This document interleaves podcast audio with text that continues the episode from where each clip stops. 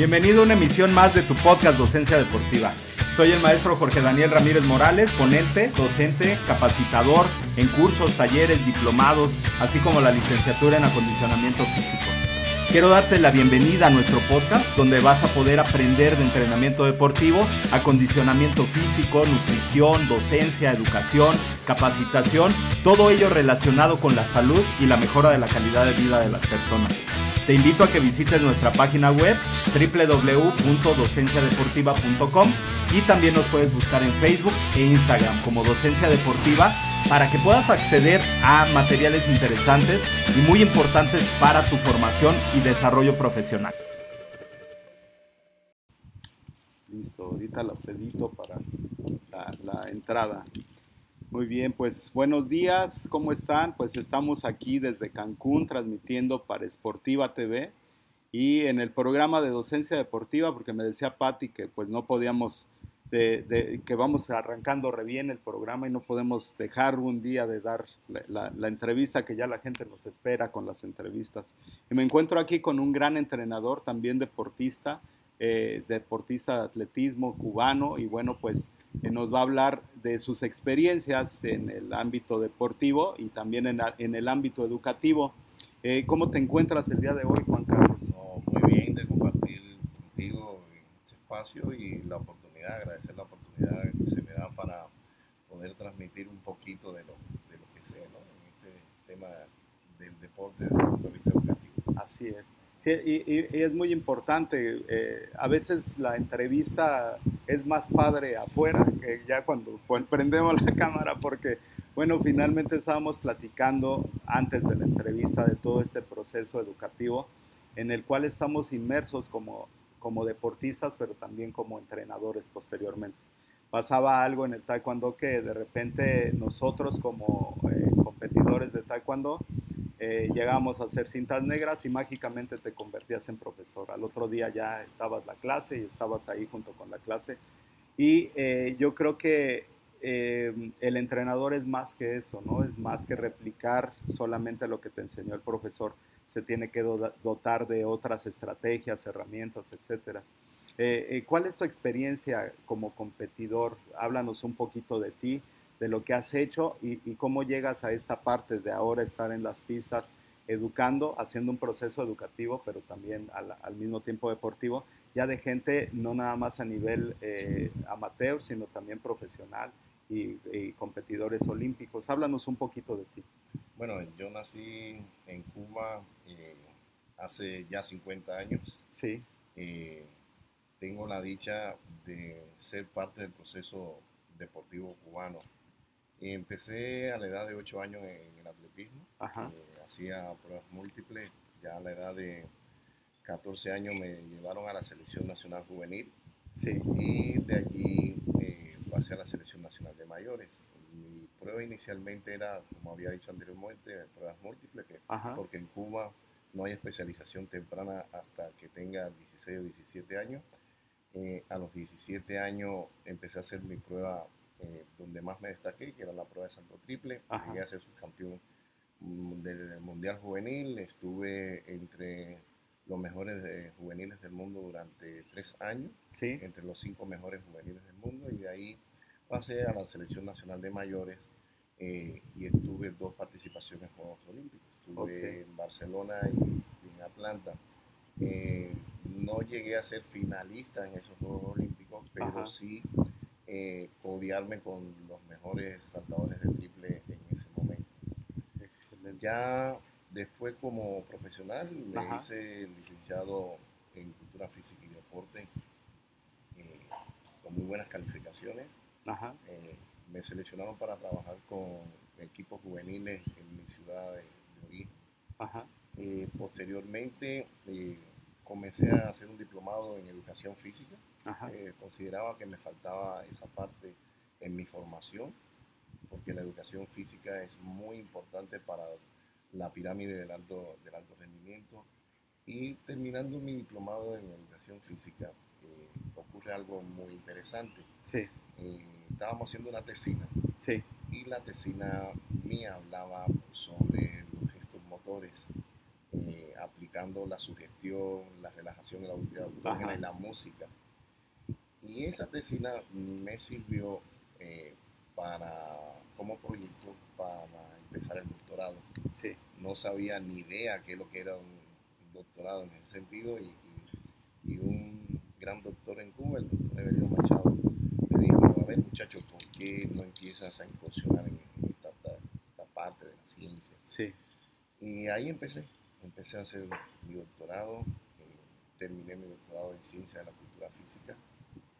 Mm, terminando mi doctorado eh, fui a, Colombia y tuve la dicha de participar en dos Juegos Olímpicos con la selección, deportiva Colombia. Estuve en Beijing, estuve en Londres. Eh, tengo la dicha de haber sido uno de, de los metodólogos que se dedicaba al desarrollo deportivo, principalmente en esas dos Olimpiadas, y de ser el preparador físico de la primera mujer en Colombia con dos medallas olímpicas. Órale.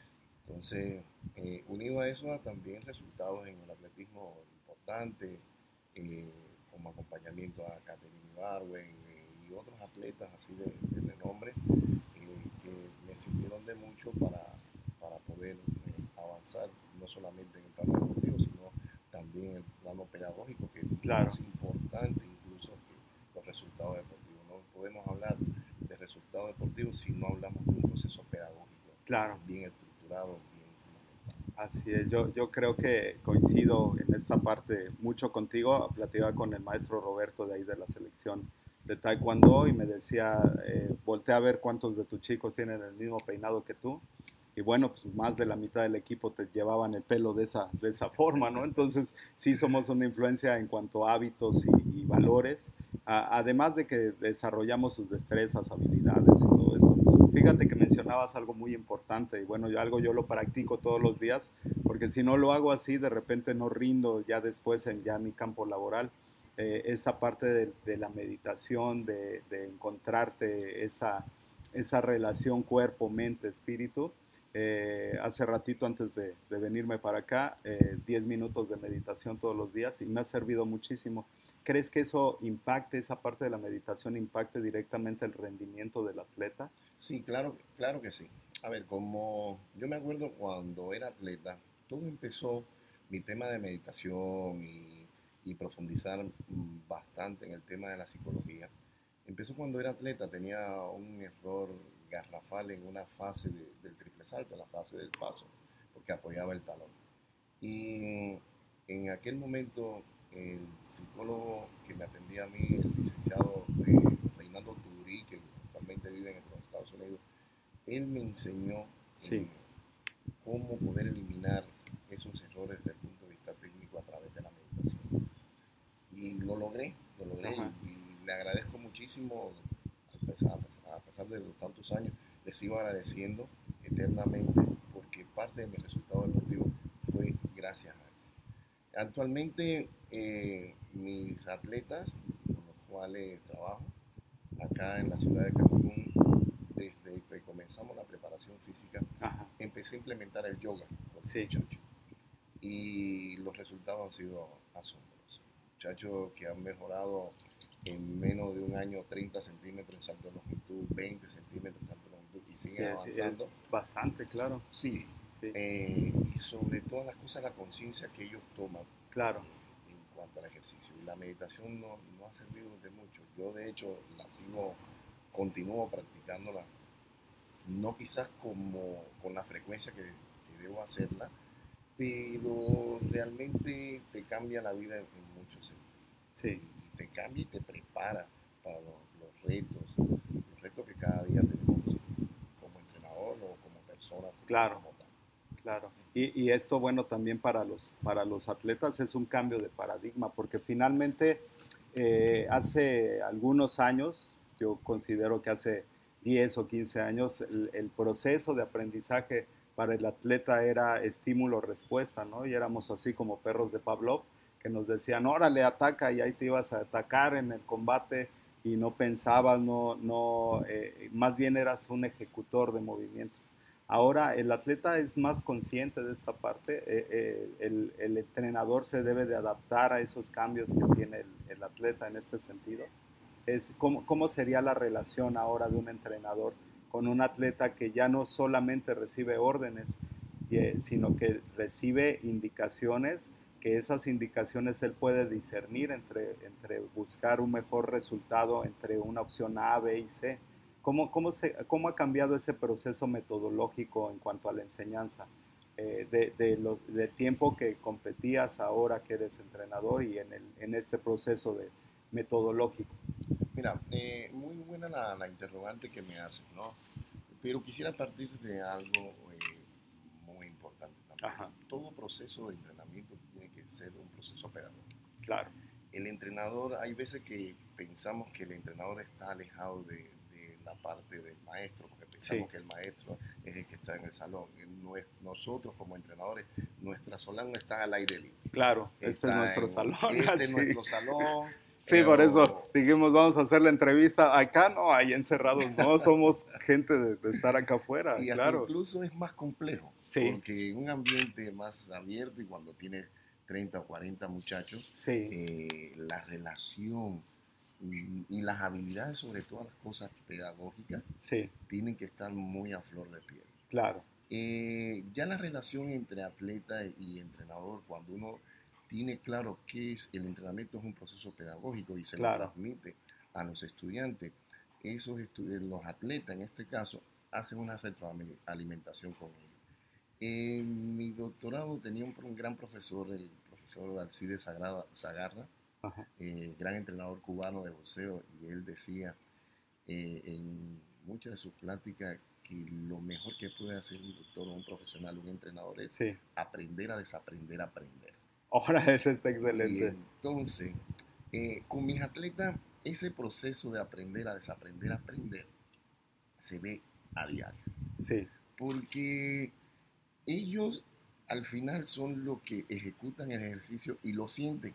Sí. Lo siente. Uno como entrenador puede dar pauta, sí. da, eh, y si hablamos de tendencia del aprendizaje, conocimiento guiado, diferentes métodos, uno da pauta y ellos cuando el atleta tiene un alto grado de maestría deportiva, define cuál es de las pautas, esa es la que más le conviene en el momento. En ese momento, claro. Y te la transmite uno como entrenador. Sí. Y uno como entrenador tiene que ser capaz de resetear todo lo que te está diciendo el atleta y tener la respuesta, la respuesta adecuada claro. para en un momento determinado poder, eh, como decimos en Cuba, poner el peso para que nos complete el millón de, de pesos ¿no? y poder, ganar, poder ganar la competencia. Claro. O sea, es una retroalimentación constante, pero todo parte de un proceso pedagógico, un proceso pedagógico tanto del entrenador, tanto como del atleta.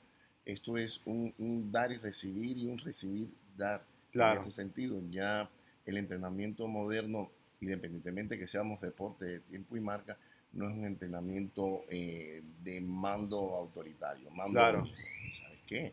Eh, ahora las cargas de entrenamiento hasta incluso son negociables porque, eh, por ejemplo, tengamos un atleta que se pasó una semana estudiando para unos exámenes y no durmió. Claro. Y entonces uno llega el otro día y va a aplicar una carga cuando el atleta solamente durmió cinco horas. Claro. Entonces, cuando hay una comunicación muy estrecha, el atleta te va a comunicar, oye, ¿sabes qué? Sí. uno como entrenador tiene que ser capaz de reajustar la carga, claro. renegociar la carga, no tanto ajustar, sino renegociar la, la carga con el atleta. Claro. Y así sucesivamente, porque también el entrenador se puede sentir en un momento determinado mal. Sí. O tiene X problema y llega con, aunque uno trata de dejarle sus problemas en su casa o en su coche, sí. pero de cierta forma los refleja en el entrenamiento. Claro. el muchacho los percibe. Entonces también esa parte es muy importante.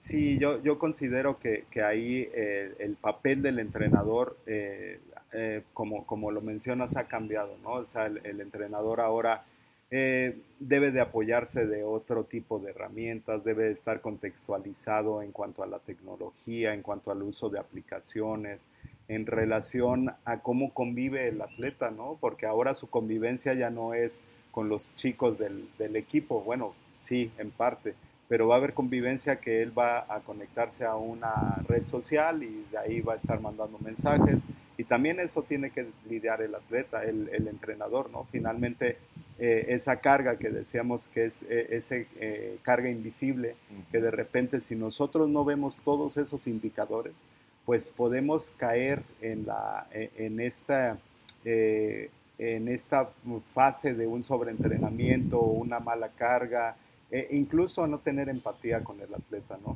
Eh, yo, yo creo que eh, este, este cambio que ha, que ha, habido con la tecnología, este cambio que ha, que ha, habido con la pedagogía, con la didáctica, también nos, nos pone ahora como entrenadores en otro contexto de también capacitarnos, de también estudiar, de también estar inmersos en el medio que se desarrollan nuestros atletas. ¿Crees que el entrenador que hay un entrenador de antes y un entrenador de ahora o es el mismo entrenador que se tuvo que adaptar? ¿Y qué pasaría con los entrenadores que no se adaptan a este tipo de cambios? Yo creo que hay de todo un poco, ¿no? Sí. En, la viña del Señor hay, de todo un poco, ¿no? Te vas a encontrar entrenadores que eh, son graduados hace 30, 40 años, que llevan unos métodos que en un momento determinado le, han servido y le siguen sirviendo.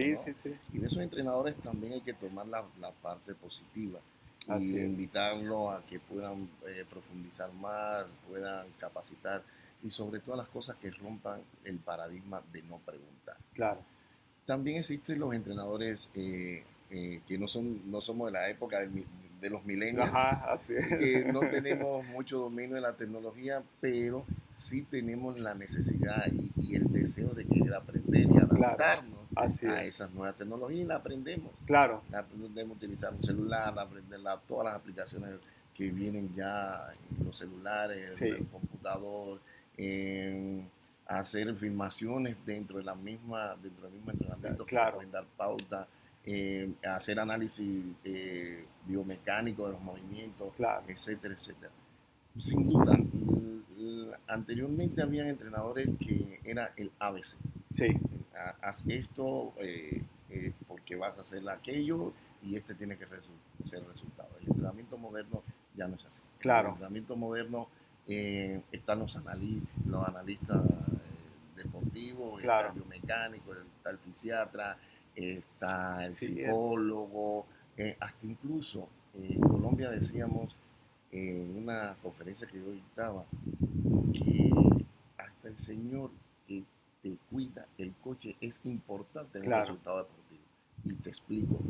Imagínate que llegue un atleta, ya sea de tu deporte o del mío, que se esté preparando ahora para Tokio, ojalá que así sea, y que llegue y deje su coche en el centro de alto rendimiento y cuando salga le robaron las llantas de su coche. Ese, ese atleta cuando regresa el otro día va a llegar eh, de mal humor, va a no querer dejar su coche o no va a ir a entrenar porque tiene que ir a comprar las llantas, sí, claro. O que le rayaron el, el auto. Incluso, ve, el que cuida los coches es importante en un resultado deportivo. Claro. Y hay veces que no lo vemos así. Así es. Eh, la relación de pareja el, el, impacto social. Claro. A lo mejor nosotros como entrenadores manejamos una situación en el entorno, atleta, atleta entrenador de calma, eh, todo va a salir bien, pero cuando ese atleta sale del centro de alto rendimiento, del lugar de entreno, se encuentra en, la, en el paradero del camión una persona que le va a decir, ay, que yo te vi por televisión y que el resultado fue malo, Claro. Es un carga, hablabas ahorita de carga silenciosa o efecto de carga silenciosa en, el entrenamiento, es, importantísimo. Un resultado deportivo se dé, tiene que estar correlacionado casi todo. Todo. Casi todo. Claro. y, a veces, y a veces los entrenadores eh, modernos, como nosotros, eh, en muchas ocasiones se nos van esos detalles. Claro. Y lo que llevan un poco más de tiempo antes de nosotros, que por supuesto que fueron importantes porque nos enseñaron. Nos enseñaron a nosotros, sí, si claro. ellos no estuviéramos acá. Así es. Eh, esos aspectos quizás no los vean con tanta profundidad. Sí. Entonces, yo creo que actualmente hay una, una amalgama de, todo esto y, y, por supuesto va a predominar el entrenador que es más capacitado, y que más se adapte a las situaciones cambiantes. Claro. Así es. Ha, cambiado la metodología, se, se, tuvo, que readaptar, me decía el maestro Pedro Gato, en paz descanse. La metodología es la misma, siempre ha sido la misma y, lo que se tiene que adaptar es el atleta, pero han cambiado los métodos de enseñanza, han cambiado los métodos de entrenamiento, se siguen ocupando los mismos, es una mezcla de, de, varios. ¿Qué, ¿Qué, ha pasado ahora con el deporte de alto rendimiento? Yo creo que con el deporte de alto rendimiento lo que ha cambiado son las partes de las terminologías. Y que a veces en un país se dice... Eh, carga de, entrenamiento. Intensidad de la carga o volumen de la carga y en otro lugar se dice viscosidad y densidad de la carga. Okay. Entonces uno llega y dice, bueno, ¿y aquí qué pasó? Y una de las cosas, la parte de la terminología que ha cambiado es la tecnología. No podemos hablar de un entrenamiento altamente competitivo sin no tener las herramientas tecnológicas. Así es. Desde un simple celular. Claro, lo, que estamos haciendo ahorita, grabando aquí y mandándolo ahorita en WeTransfer para, para la televisora y que bueno, el día de mañana se esté transmitiendo. O sea, eso, esos cambios, yo creo que el entrenador eh, y todo el, contexto, ¿no? También eh, mencionabas el señor de los, del, que lava los coches y me acuerdo que eh, en, en, alguna ocasión mi profesor le regaló un pants al señor que, le, que lavaba el coche y y todos bien molestos, oiga, si los del equipo no tenemos y el de los que lavan los coches ya tiene su pants, pero eh, lo mencionas y eh, algo muy importante, también es parte del equipo, ¿no? También es parte del rendimiento del, del, equipo y bueno, finalmente una vez fuimos a entrenar a una escuela del centro y, y eh, llegando ahí nos dijeron, a ver, ¿qué coche traes? No, pues ese. Y tú no, pues ese, no, yo no traigo coche, uno así como no poniendo caso a la persona que preguntaba. Y cuando regresamos, ese que no dijo que traía coche, le volaron el estéreo, le volaron las bocinas. Y a nosotros no nos pasó nada, ¿no? Afortunadamente. Y tienes mucha razón, porque ya la, persona que, que, fue después ya no iba a entrenar a gusto, ya no iba a entrenar con la confianza de dejar su coche y afecta directamente el rendimiento de los atletas.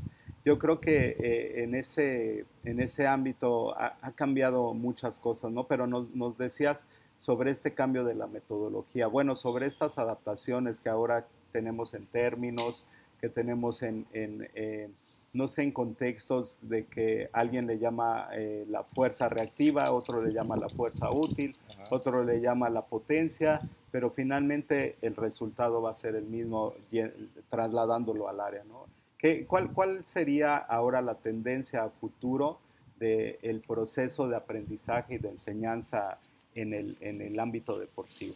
No, la enseñanza en futuro es, en primer lugar, adaptarnos a los cambios tecnológicos.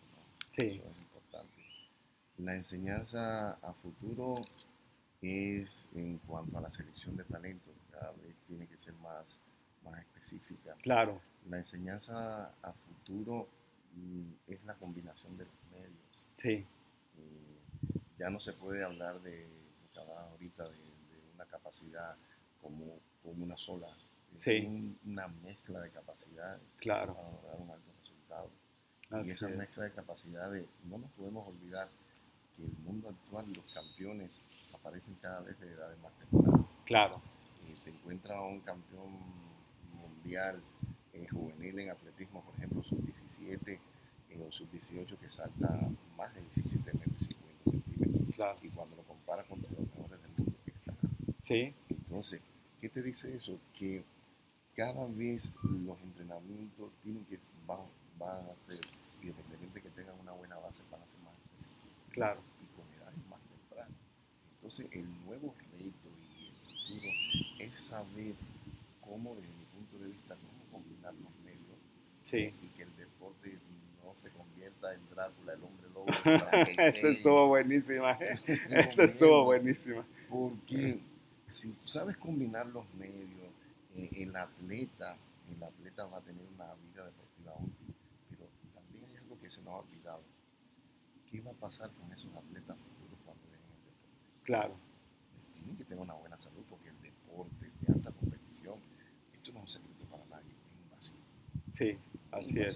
Sí, Entonces, los procesos de la recuperación de ese atleta a su vida normal, la recuperación de ese atleta como un hombre o una mujer que se va a enfrentar a una sociedad que no lo va a estar estructurando, eh, donde va a tener que, va, tiene su familia, va a tener que montarse en un camión, en su coche, el estrés del tráfico, eh, todas esas cosas, nosotros como entrenadores, ese es un reto.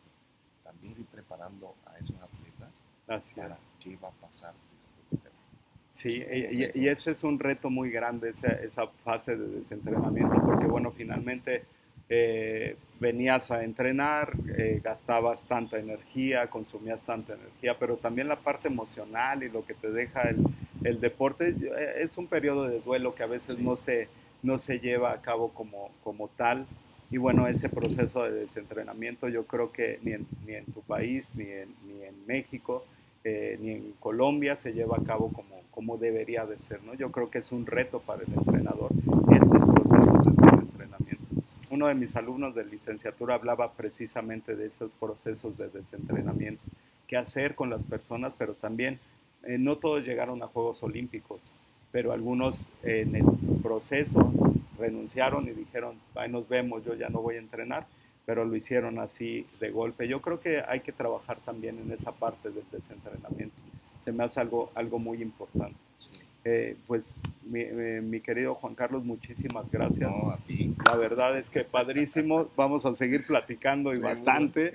Muchas gracias ahí a los que nos estuvieron viendo y la gente que te quisiera contactar para pedirte un consejo, este, alguna orientación, ¿dónde lo puede hacer? ¿Cómo, cómo, ¿Cuáles son tus redes sociales o tus medios de contacto? Ah, yo tengo un Instagram eh, que me pueden encontrar muy fácilmente, se llama okay. Ibáñez, eh, que es donde está mi equipo de atletismo. Allí pueden, ah, pueden contactarme las veces que quiera, algún tipo de consejo. Eh, aprovecho la oportunidad que a través de, ti también Gracias. Pueden, pueden contactarme y estoy a la disposición de todos, ¿no? de poder aportar, aunque sea un granito de arena, a este gran a este gran país que me han recibido con los brazos abiertos y, y realmente eh, tengo una deuda inmensa como, como profesional. Así. Y quisiera que México cada día destacara más en el ámbito, en el ámbito deportivo. ¿Qué más decirte? Vivo en un, en un país muy hermoso, con gente muy hermosa.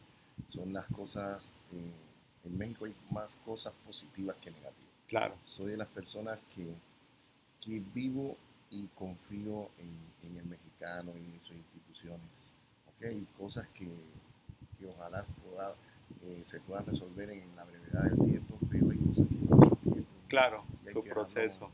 no madurar. Claro. Entonces, pues, agradecido de, tu país, agradecido de, de, la ciudad donde vivo. Así es. es un eterno verano. agradecido a mis atletas, agradecido de mi novia, que es una gran persona, una gran profesional, también campo del yoga y esto que me ha enseñado muchísimo. Le agradezco mucho. Y a ti por la oportunidad, ¿no? No, al contrario, al contrario, bueno, llega, llegas a dar una clase y no sabes a quién te vas a encontrar, pero bueno, la verdad es que mucha, mucha experiencia. Una vez di un curso en Guadalajara y de repente estaba el director del CODE, había una fisiatra, un psicólogo, eh, eh, un preparador físico y todos muy profesionales. Iba a dar un curso de entrenamiento funcional y salgo impactado y le hablo a mi mujer, le digo, oye, este está bien pesado, hay un psicólogo, hay un fisiatra, este el del CODE. Me dice, ahorita te mando un mensaje, tú tranquilo. Y ya leo el mensaje y dice, ni él es psicólogo, ni él es fisiatra, ni él es el presidente del coordinador del CODE. Son seres humanos que igual que tú van a un proceso de enseñanza y aprendizaje que debería de ser aprendizaje-aprendizaje. Si tú los pones a hablar, si tú les eh, pides un consejo, si les dices cómo eh, pues, ellos lo desarrollan, si preguntan y los involucras, tu cátedra va a ser completamente diferente. Si tú te enganchas con uno de ellos, ya perdiste y en ese momento ya perdiste todo el curso. Ayer eh, una gran experiencia y bueno, te agradezco porque las intervenciones muy puntuales, pero también con mucho conocimiento, ¿no? Entonces, eh, ese, esa vez en Guadalajara, la mejor de las, de las eh, ponencias en un curso, y todo el mundo contribuyendo, aportando. De hecho, todavía hasta nos seguimos ahí mandando mensajes y hablando y todo eso. Y, bueno, pues eh, el día de ayer igual lo mismo, ¿no? Pasó igualito que bueno, pues en las intervenciones yo dije, a ver, a ver, por ahí algo, hay algo muy bueno. Y ya después me dijiste, bueno, pues todo, todo tu currículum y la verdad es que algo que, que, yo creo que te caracteriza es esa humildad, ¿no? De decir y de sentarte y de estar dentro del curso que ahorita tenemos que regresar. Y, bueno, eh, y, estar ahí presente y también aportar. Y se ve esa gran humildad del ser humano que es. Muchas gracias, Juan Carlos. Muy bien, pues nos vemos y nos vemos por allá. Ya se le acabó la pila, pero acá estamos guardados. Muchas gracias. Bien, entonces Juan Carlos.